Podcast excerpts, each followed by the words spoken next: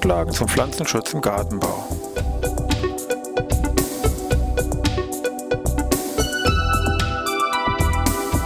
Ein wöchentlicher Podcast der Forschungsanstalt für Gartenbau an der Fachhochschule Weinstefan von und mit Thomas Lohrer.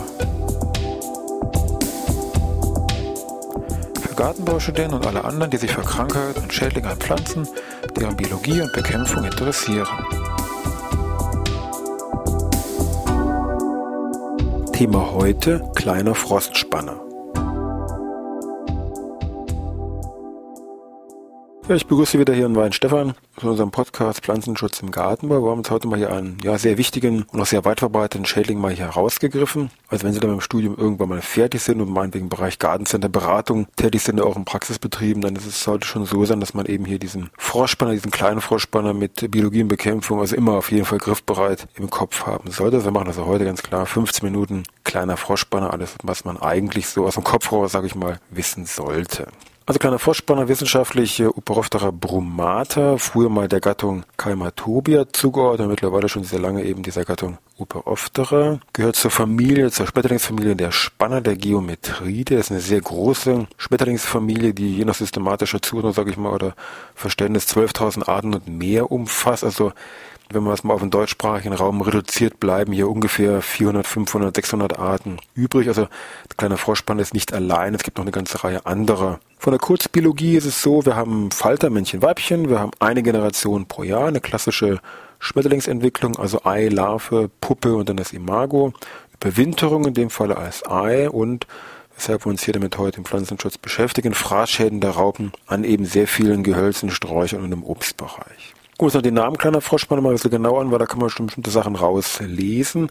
Kleiner Froschspanner lässt schon vermuten, es muss auch einen großen geben. Richtig, trifft er nicht unerwartet, weil man sagt, gut, wir haben da 500 Arten von Spannerarten, da wird es auch noch einen großen Frostspanner geben. Daneben Begriff Frostspanner, diese Vorsilbe Frost, bezieht sich auf die Flugzeit der Falter wie ungefähr zu den ersten Frostnächten im Herbst erfolgt, also sage ich mal ungefähr im Bereich Oktober. Und das andere eben Frostspanner, dieser Spanner bezieht sich hier ganz konkret auf die Larven, also auf die Raupen dieser Familie, die auch ganz charakteristisch für die ganze Familie sind, weil die nämlich so eine richtige abschreitende, spannerartige Fortbewegung aufweisen. Das ist dadurch bedingt oder mit auch dadurch bedingt, dass sie eben neben diesen drei Brustbeinpaaren, die sie besitzen, jetzt nur zwei Bauchbeinpaare besitzen und zwar ziemlich weit hinten, konkret am sechsten und am zehnten Segment, also ziemlich weit hinten. Und hier eben sie diese typische abschreitende Bewegung vollziehen. Das ist auch schon sehr früh nachgewiesen worden oder fiel auch schon sehr früh auf, also schon vor mehreren hundert Jahren. Es gibt auch eine, sage ich mal, Niederschrift von einem italienischen Arzt, Severino, der hier 1580 bis 1656 gelebt hat und der das mal aufgeschrieben hat, und das trifft auch heute noch so den Punkt, kann man eigentlich jetzt so mal hier kurz, kurz zitieren. Die Ortsbewegung der Würmer, Würmer sind jetzt hier diese betreffenden Raupen, die Ortsbewegung der Würmer geschieht auf mannigfaltige Art und Weise. Einige stützen sich nur auf die Vorderbeine, nachdem sie zuvor den Körper in die Höhe erhoben haben und sich nur mit dem Schwanz anlegen. Sobald der gezähnte Schwanz, das sind diese beiden Hinterleibs, diese Bauchbeinpaare, sobald der gezähnte Schwanz einen festen Hals gefunden hat, stoßen sie den übrigen Körper nach vorne vor und verankern sich hier mit ihren Füßen. Dann ziehen sie den Hinterkörper wieder nach. Also was dieser gute Herr Severino hier vor über 400 Jahren geschrieben hat, ist also heute immer noch hier Stand der Dinge und ist auch schön, dass sich da mal nach so vielen Jahren mal nichts irgendwie geändert hat und man nicht immer, immer was Neues da irgendwie dazulernen muss. Also spannende Fortbewegung wird wahrscheinlich auch noch im Jahre 2400 genauso ablaufen wie eben heute.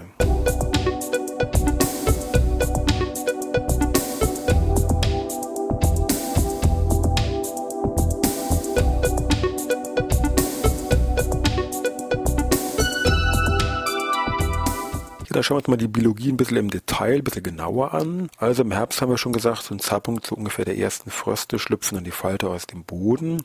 Ich habe Männchen und Weibchen, wobei sich die beiden in ihrem Äußeren sehr deutlich unterscheiden. Also man kann hier schon von einem Sexualdimorphismus sprechen. Es ist so, die Weibchen sind ungefähr so im Schnitt, sage ich mal, sieben Millimeter groß und haben sehr kurze so drei, vier Millimeter große Flügelstummel sind also rein praktisch gesehen nicht flugfähig, können sie sich nur zu Fuß fortbewegen. Die Männchen sind klassische Falter, sage ich mal, Spannweite bis drei Zentimeter. Flügel so ein bisschen gelbbraun, grau gefärbt, also fallen letztendlich, sag ich mal, wenig auf. Der Schlupf erfolgt erstmal tagsüber, aber Aktivitätsphase ist erst nach Sonnenuntergang Wobei es so, Stichwort jetzt hier äh, Begattung und Paarung, wobei die Weibchen erstmal die Stämme hier hochkrabbeln, die sind ja hier nicht flugfähig, können sie nur zu Fuß sich fortbewegen. Und die Männchen begatten dann die Weibchen auf dem Weg nach oben in die, sage ich mal, Baumkrone. Die Paarung selber dauert so ungefähr drei bis vier Stunden. Und praktisch sieht das dann so aus, dass letztendlich das so aussieht, als ob das Weibchen, das Männchen, sage ich mal, hier den Stamm hochzieht, also das Weibchen auf dem Weg nach oben, sage ich mal, schaut und das Männchen hier bei der Paarung nach unten sieht. Die Weibchen legen ihre Eier bevorzugt im Bereich der Kronenspitze hier in diesen Ästen und Trieben ab. Jedes Weibchen legt so ungefähr 100 bis 300 Eier ab. Das schwankt natürlich so, so ein bisschen. In der Regel einzeln, teilweise aber auch in kleinen Gruppen werden hier diese Eier abgelegt. Die sind oval, relativ klein, halben bis zu Millimeter ungefähr groß. Anfangs erstmal grün gefärbt, verfärben sich aber später dann deutlich rotbraun und sind besonders charakteristisch in ihrer Oberfläche wie so eine Orangenhaut strukturiert, kann man so unter Binokularmeterstärke und Vergrößerung wunderbar erkennen. Die Eier überwintern dann und ähm, ich habe dann einen Schlupf der Raupen dann im Frühjahr ungefähr zum Zeitpunkt des Laubaustriebes. Die Raupen sind natürlich erstmal ganz klein, mehr so ein bisschen olivgraugrün, ein bisschen schmutziggrün gefärbt und werden dann aber später, durchleben ja mehrere Larvenstadien, wenn sie dann deutlich hellgrün sind, sie dann gefärbt und besitzen auch mehrere hellere Rücken- und Seitenlinien. Werden insgesamt bis zu 25 mm groß und besitzen eben, wie vorhin schon geschildert, diese drei Brustbeinpaare und eben dann diese zwei weiter hinten angesetzten Bauchbeinpaare. So, Thema Fraßschaden, Schädigung gucken wir uns gleich an. Windverbreitung ist möglich durch diese Larven, gerade bei den jüngeren Larven, spinnen sich eben auch teilweise in einzelne Blätter hier ein. Und ungefähr im Juni, jetzt schwankt natürlich in der Region ein bisschen, aber so als Gruppe Marschroute, erfolgt dann eine Abwanderung oder ein Abseilen der Raupen dann in den Boden, hier im größeren Traufenbereich kommt es dann zur Puppenbildung in einem Kokon, wobei der Kokon von außen von so ein bisschen mit Erde bedeckt ist, also eigentlich gar nicht so als Puppenkokon hier solches zu erkennen ist, meist in geringen Oberflächentiefe, meist so zwei bis zehn Zentimeter Tiefe ungefähr. Und die Verpuppung erfolgt dann zum Falter eben Richtung Herbst und dann habe ich wieder meinen Zyklus geschlossen, wenn dann im Herbst zu den ersten Frösten dann hier die ersten Falter wieder schlüpfen.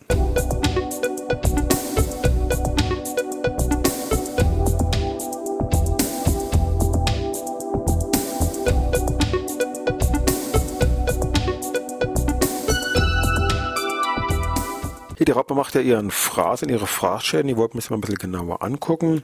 Die Raupe gilt also, also ein Pech kann man sagen, als relativ polyphag. Es sind also über 100 Pflanzen beschrieben, insbesondere hier im Bereich Laubgehölze, Obst und Sträucher, die also ja von diesen Raupen der kleinen Froschspanners geschädigt werden können. Natürlich gibt es also ein paar Abgrenzungen, Einschränkungen. Also beim Obst zum Beispiel weiß man, dass der Pfirsich deutlich wenig gefährdet ist, weil hier die Raupen diese Blätter vom Pfirsich nicht vertragen, sage ich mal. Weniger oder seltener treten sie auch meinetwegen an Erle, Hartriegel und Holunder auf. Also auch da gibt es irgendwelche scheinbaren Unterschiede, wo eben der kleine Vorspanner, die Raupen am häufigsten vorkommen. Nadelbäume wird übrigens nicht befallen, aber keine Sorge, auch die haben natürlich irgendwelche Probleme. Die haben nämlich irgendwelche extra Spanner, also für den Kiefernspanner gibt es auch also innerhalb dieser Familie, dieser Geometrie, der dieser Spanner, ist mit Sicherheit für jede Laubnadel, wie auch immer Gehölz, irgendwo was Passendes dabei. Keine Sorge. Ja, gucken wir mal diese Fraßschäden mal wie und wo noch was genauer an, weil die doch sehr vielfältig sind. Das fängt also ganz banal an mit, weil die ja sehr zeitig die Raupen auftauchen, mit eben Blatt- und Blütenknospen, die ja durch Fraß geschädigt werden können. Die Blüte selber kann durch Fraß geschädigt werden, Stempel, Staubblätter können hier an- und abgefressen werden. Bei den Blättern, also jetzt Laubblätter, in dem Falle beginnt das meist mit einem Lochfraß, kann man sich weiter ausdehnen, dass dann nur noch, sage ich mal, die stärkeren Blattadern stehen bleiben. Häufig tauchen da so kleinere Gespinste auf, wo dann die Raupen hier so ein bisschen geschützt vor äußeren Einflüssen hier fressen können. Früchte können ebenfalls geschädigt werden, also äußerlich zum Beispiel am Apfel, Gibt aber auch Probleme, meinetwegen bei Kirsch oder Stachelbeere, wo die Frucht richtig von innen ausgehöhlt werden kann. Und bei Süßkirsch gibt es noch das besondere Phänomen des sogenannten Löffelfraßes, bei dem hier diese Raupen in die Süßkirsche sich hineinfressen von einer Seite in Richtung Samenlage. Und es sieht eben dann nachher aus wie so ein kleiner Löffel, der hier irgendwo ausgefressen worden ist. Die Raupen selber durchleben vom kleinen Froschspanner fünf Stadien, also ich habe L1 bis L5 und äh, nach so gewissen Messungen kann man davon ausgehen, dass eine Raupe im Rahmen ihrer Entwicklung ungefähr 40 bis 50 Quadratzentimeter Blattfläche benötigt. Da kann man sich leicht ausrechnen, wenn da sich 10, 20, 30 Raupen auf so einem Baum, auf so einem Strauch drauf sind. Ja, bevor wir uns mal dieser klassischen Bekämpfung, Stichwort Leimbring, Hobbygarten und Pflanzenschutzmittel etc. beschäftigen, nochmal ein Beispiel für eine biologische Bekämpfung mit Nützlingen, nämlich hier, die in Kanada sehr erfolgreich gewesen ist, und zwar jetzt schon konkret beim Froschspanner, da sind wir auch thematisch. Der Vorspann ist ja eigentlich, sagen wir mal, ein europäischer Schilder, der natürlich auch irgendwann mal verschleppt worden ist, auch Richtung Kanada verschleppt worden ist. Ende der 40er Jahre ist er zum ersten Mal in Kanada aufgetreten und nachgewiesen worden. Hat dort sehr schnell sich gut entwickelt und sehr großes Schadpotenzial an sehr vielen Gehölzen entwickelt hat sich dann seitens der kanadischen Stellen auf die Suche nach Parasitoiden gemacht hier innerhalb von Europa, weil die kanadischen Parasitoiden nicht so effektiv waren in der Bekämpfung jetzt, also in der natürlichen Bekämpfung der Spannerraupen. Ist dann auch hier in Europa sehr schnell fündig geworden und hat ihn auch entsprechend heranziehen lassen. Im Wesentlichen sind es zwei Arten, die dann im Wesentlichen Mitte der 50er Jahre hier überführt worden sind. Es gibt einmal eine Raupenfliege, Cycenis albicans, die also so Mitte der 50er Jahre hier in der Schweiz vermehrt worden ist, dann nach Kanada, sage ich mal, exportiert worden ist und äh, darüber hinaus noch eine Schlupfwespe, Agrippon flaviolatum, die ebenfalls hier nach Kanada übertragen worden ist und die sich hier wunderbar etablieren konnte und hier sehr gut diesen, diese Raupen vom kleinen Froschspanner bekämpfen konnten. Die beiden Nützlinge ergänzen sich auch sehr gut, weil nämlich diese Schlupfwespe speziell mit dem geringeren Beutedichte, also hier von dem Froschspanner, sehr effektiv arbeitet und diese Raupenfliegen dann insbesondere bei einer höheren Beutedichte sehr effektiv sind. Es gibt da Zahlen so aus Anfang der 60er Jahre, die ja sehr drastisch und deutlich dokumentieren, dass da also diese, diese Blattfraßrate äh, deutlich, wie gesagt, heruntergegangen ist, fast einmal bis auf gegen Null, dass das also wirklich das als prima Beispiel für seine biologische Bekämpfung anzuführen ist. Natürlich kann man sich jetzt fragen, komisch, jetzt hole ich die aus Europa nach Kanada, wieso klappt denn das hier nicht? Mit einem Grund ist es diese Raupenfliege, diese Cycenis albicans, hat hier bei uns sehr viele eigene Parasiten, also letztendlich das Phänomen des Hyperparasitismus schlägt hier zu Buche. Die kann also ihr Potenzial, was sie eigentlich hätte, gar nicht so voll entfalten. Und in Kanada eben schon, weil nämlich nur nach Kanada diese eine Raupenfliege mit importiert worden ist und nicht die ganzen anderen Hyperparasiten. Und deswegen kann die sich in Kanada da wunderbar entwickeln und eben ihr Potenzial auch wunderbar hier ausbreiten.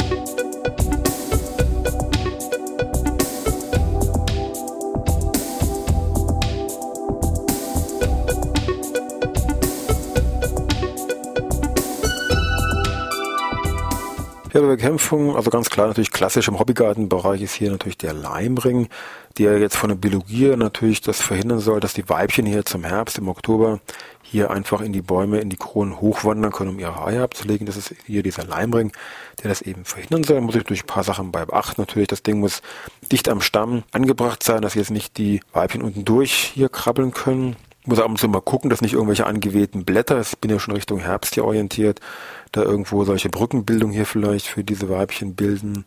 Auch wenn ich einen Pfahl habe, muss der natürlich ebenfalls mit so einem Leimring versehen werden, sonst kommen die Weibchen einfach den Pfahl da hoch. Was natürlich nicht geht ist, oder was ich mir sparen kann, wenn ich irgendwelche Spaliere an der Wand habe, dann natürlich krabbeln die Weibchen die Wand hoch. Also bei der Wand geht es irgendwie nicht. Wenn Bäume isoliert stehen, habe ich eigentlich eine relativ größere Chance, als wenn ich jetzt noch benachbarte Bäume habe oder vielleicht die Gefahr Waldrand, Stichwort so Windabdrift von solchen Froschspannerraupen ist auch relativ groß. Also da muss man ein bisschen einen Blick haben über die nähere Umgebung.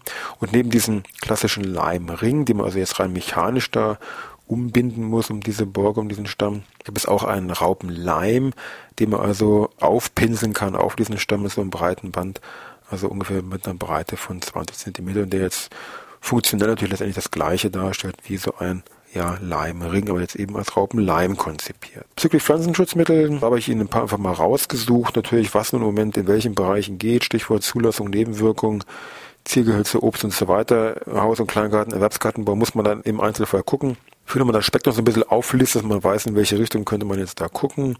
Was natürlich geht, wäre natürlich jetzt zum Beispiel Azadirachtin, also Nebenprodukte im Bereich Obst- und Ziergehölze, natürlich häufig eingesetzt. Dann natürlich Bacillus-Präparat, also Bacillus thuringiensis, also klassisches Fraßgift, also muss ein bisschen wärmer sein, sage ich mal über 15 Grad, weil sonst fressen die Raupen nichts und dann kann es auch nicht wirken. Aber hier seitens des Einsatzes auf den Kernobstbereich beschränkt. Ebenfalls im Bereich Kernobst gibt es einen Häutungsbeschleuniger, also Wirkung hier auf die betreffenden Larven, insbesondere mit Toxiphenozid ist hier der Wirkstoff, Varana so ein bekannter Produktname. Daneben auch Nebenwirkungen von meinetwegen diesen klassischen Pyretrum-Produkte, die natürlich eine reine Kontaktwirkung auf die Larven dann hätten, sofern ich sie natürlich treffe. Gegen die Eier könnte man vermuten, dass hier mit irgendwelchen Rapsölprodukten zum Austrieb hier natürlich agieren können. Was auch gehen würde, wieder Stichwort im Bereich Zierpflanzen, Ziergehölze, Freiland, wäre solche Produkte wie den Wirkstoff Thiacloprid, also Calypso, was sich dahinter, sage ich mal, so im Wesentlichen verbirgt. Wichtig ist auch, wenn, wir haben mal gesehen, diese Raupen sind, äh, sage ich mal, krabbeln dann natürlich in den Boden hinein zur Verpuppung. Die Weibchen können nicht groß fliegen, beziehungsweise können nicht groß, können überhaupt nicht fliegen, können hinter den Stamm her zu Fuß hochbewegen. Das heißt, die haben keinen großen Aktionsradius. Das heißt, wenn ich einen Baum habe, der im Jahr X erstmal eine gewisse Befallsrate aufweist, kann ich davon aus, wenn ich nichts gemacht habe, dass im nächsten wird es mit Sicherheit nicht leichter, sondern der Befall wird sich eher dann lokal hochschaukeln. Also auch die sollte man dann als Grund nehmen, da ein bisschen genauer vielleicht hinzugucken. Eine Strecke Reisen kommt Hilfe vielleicht durch den Klimawandel. Schon vor Jahren wurde so festgestellt, dass die Synchronisation Schlupf der Raupen und Austrieb der Blätter, jetzt hier mal ein Beispiel Eiche, insbesondere bei sehr warmen Frühjahren deutlich auseinanderdriftet, Stichwort Klimawandel. Und es wurde da schon also sagen wir, Untersuchungen gemacht, dass wenn die Raupe jetzt mal ungefähr drei Wochen zu früh schlüpft und die anderen Eichen eben noch nicht ausgetrieben sind, dann hat die drei Wochen keine Nahrung. Und da die Raupe nur wenige Tage bis maximal zehn Tage ohne Nahrung verbleiben kann, würde die dann hier absterben. Das wäre natürlich dann sage ich mal, aus Sicht äh, Pflanzenschutzes eine ganz tolle Lösung. Das heißt einfach, die Raupe schlüpft früher, stirbt ab, weil sie keine Nahrung hat. Natürlich ähm, kann man da dem schon was Positives irgendwo abgewinnen. Zum anderen muss man auch natürlich sagen, fehlen dann natürlich die Raupen für die Jungenaufzucht der Vögel. Da sind die natürlich wieder unzufrieden und die Ökologen. Also jedem kann man es da wahrscheinlich auch nicht recht machen. Also das Thema bleibt dann doch schon relativ komplex und lässt sich nicht so einfach, sage ich mal, hier vielleicht über einen Kamm. Ja, dann wünsche ich Ihnen noch eine schöne Woche und wir hören uns dann wieder nächste Woche Dienstag.